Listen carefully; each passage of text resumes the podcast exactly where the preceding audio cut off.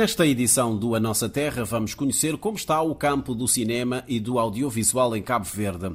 Falamos com Júlio Silvão, que foi reeleito em maio deste ano para mais um mandato como presidente da Associação de Cinema e Audiovisual de Cabo Verde.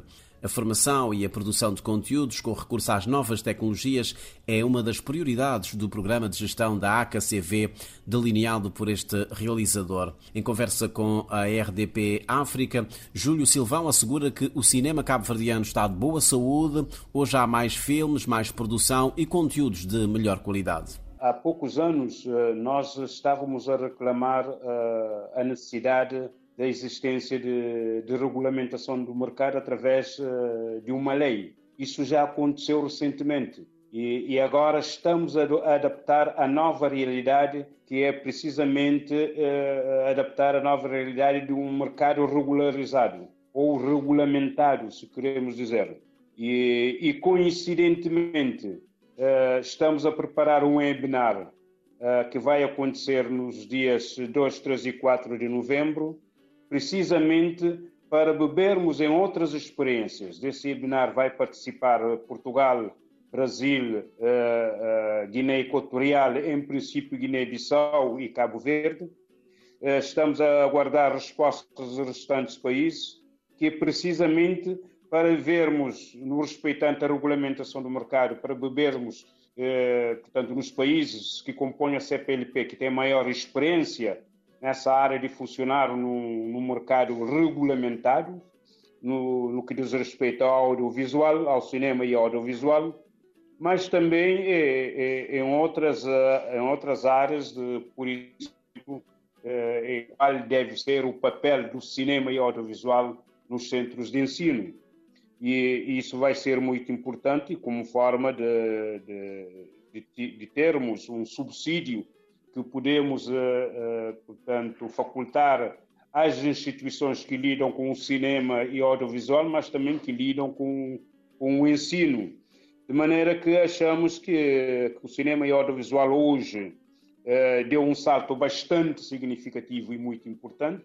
Há mais pessoas a, a, a filmarem, há mais pessoas a produzirem, há mais filmes e há melhor qualidade.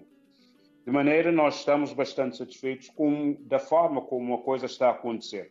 Repare, eh, estamos num país que esta área não é prioridade. Eh, a prioridade ainda é a subsistência da nossa própria população. Mas o cinema eh, está a ser dado uma atenção muito especial por parte dos decisores políticos, particularmente do governo. E isso é de extrema importância. Júlio, e qual o papel que o cinema pode desempenhar uh, na estratégia definida pelo Governo de promoção das indústrias criativas em Cabo Verde? O cinema também tem esse papel de, de participar na, na, economia do país. E, e, esse papel é de extrema importância, porque levando imagens de Cabo Verde uh, para, para o mundo, isso pode atrair eh, maior visitantes a Cabo Verde. E, e atraindo maior visitantes a Cabo Verde, certamente que aumenta o bolo, uh, ou fatia do bolo uh, de, de, turismo uh, no nosso país. E isso é de extrema importância.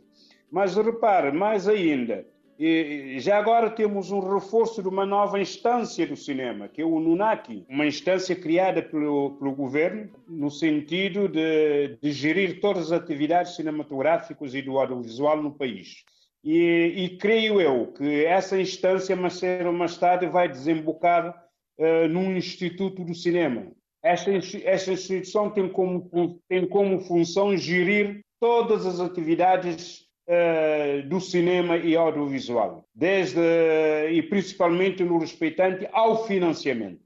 Uh, isso quer dizer que todo o financiamento do cinema, em vez de ser diretamente do Ministério da Cultura ou diretamente de outras instituições governamentais, vai ser diretamente do NUNAC. O presidente da Associação de Cinema e Audiovisual de Cabo Verde acredita que este setor pode dar um grande contributo também para a promoção da imagem do arquipélago como um destino turístico atrativo e seguro. O cinema também tem esse papel de, de participar na, na economia do país.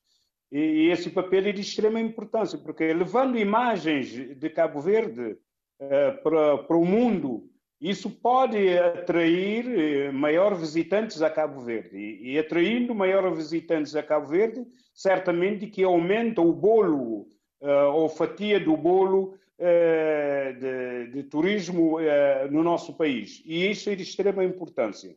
Mas repare, mais ainda, e já agora temos um reforço de uma nova instância do cinema, que é o NUNACI, uma instância criada pelo, pelo governo no sentido de, de, gerir todas as atividades cinematográficas e do audiovisual no país.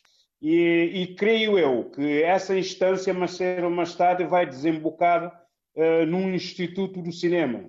Esta, esta instituição tem como, tem como função gerir todas as atividades do cinema e audiovisual, desde e principalmente no respeitante ao financiamento.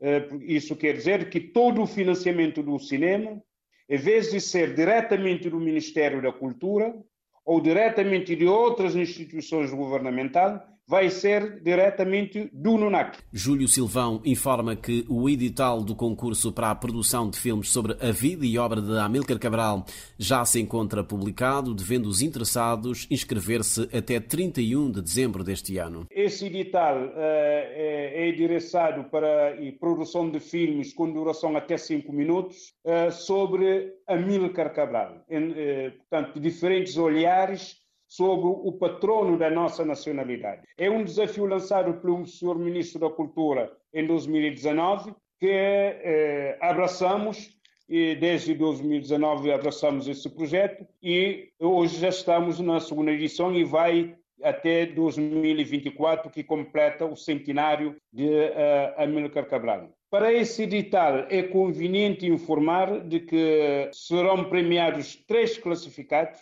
o primeiro classificado com 100 mil escudos, o segundo classificado com 75 mil escudos e o terceiro classificado com 50 mil escudos. A inscrição foi aberta em setembro e vai até 31 de dezembro.